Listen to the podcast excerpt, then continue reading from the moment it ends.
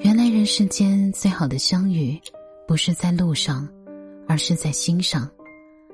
最好的感情，不是朝夕相处，而是默默相伴。最好的陪伴，是你在，我在，一直在。嗨，你好，我是小熊。你可以在微博、微信公众号搜索 “DJ 小熊”，就可以找到我啦。最深的夜里，我陪你。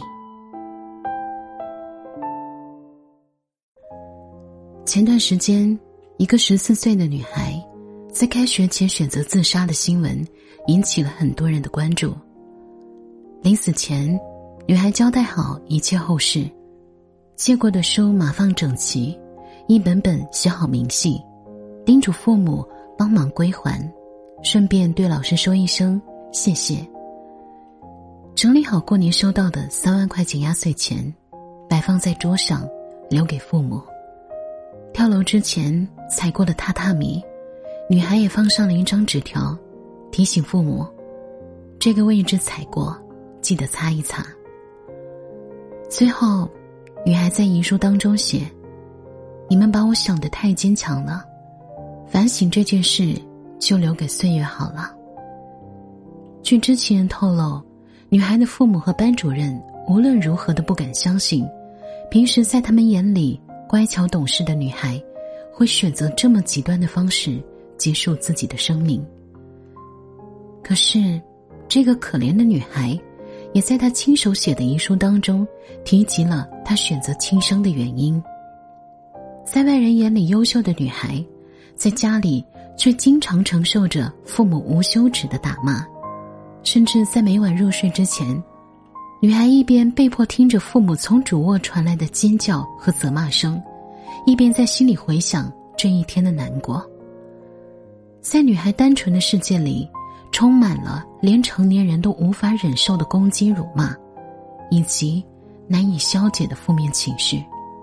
最终，女孩找不到解救自己的出口，极度无助和绝望之下。只能以这样极端的方式，终结了自己的痛苦。我想起我在他乡挺好的当中，胡晶晶，临死前也是经受了很多很多这样的委屈。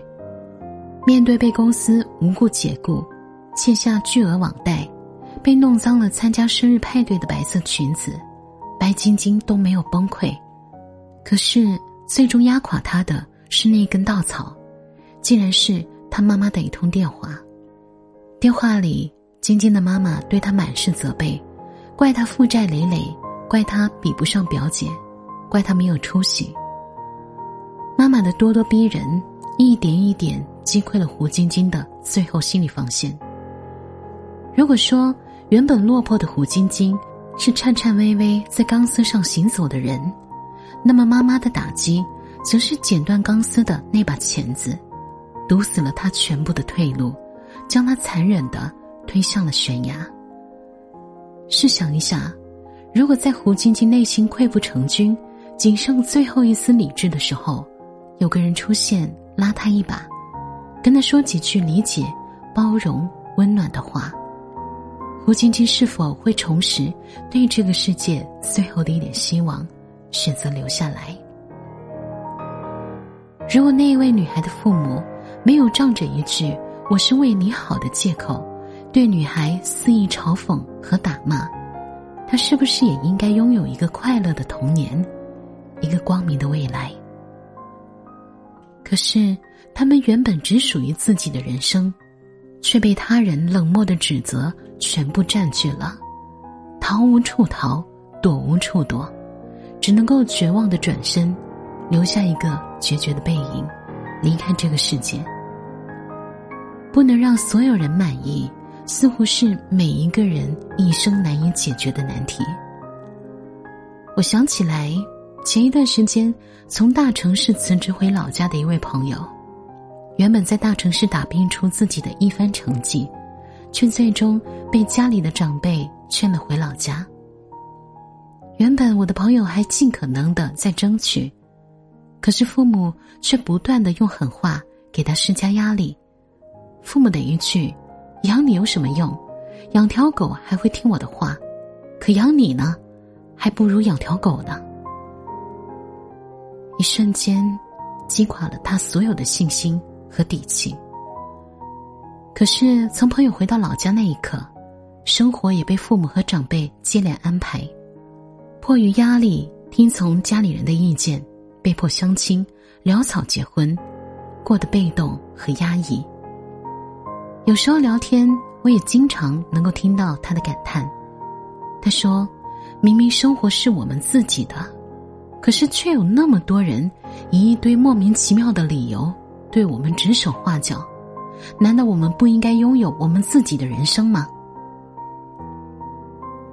这个世界上，总是不乏有一些不满意我们的声音，指责我们不够优秀、不够漂亮、不够有能力。我们拼尽全力向着别人的目标和标准靠近，却也无法得到别人的欣赏和肯定，还在患得患失当中丢失了原本的自己。柴静的《看见》里面有一句话：“人性里从来不会只有善和恶，但是恶得不到抑制，就会吞吃别人的恐惧长大，尖牙啃咬着他们身体里的善，合着。”喝着一口一口的酒咽下去。一个人被摧毁很容易，只要不断的否定他就可以。可是拯救一个人也很容易，只要不要轻易的对他指指点点，别总是对他打击和抨击。而我也希望你，如果不能改变这个世界，那就好好的爱护你自己，在不被看好的声音当中。不用为了向别人证明而委屈你自己。希望在你自己的人生里，你就做你自己，你就只能幸福，别的都不行。这里是最深的夜里陪你，我是主播小熊，晚安，祝你有个好梦。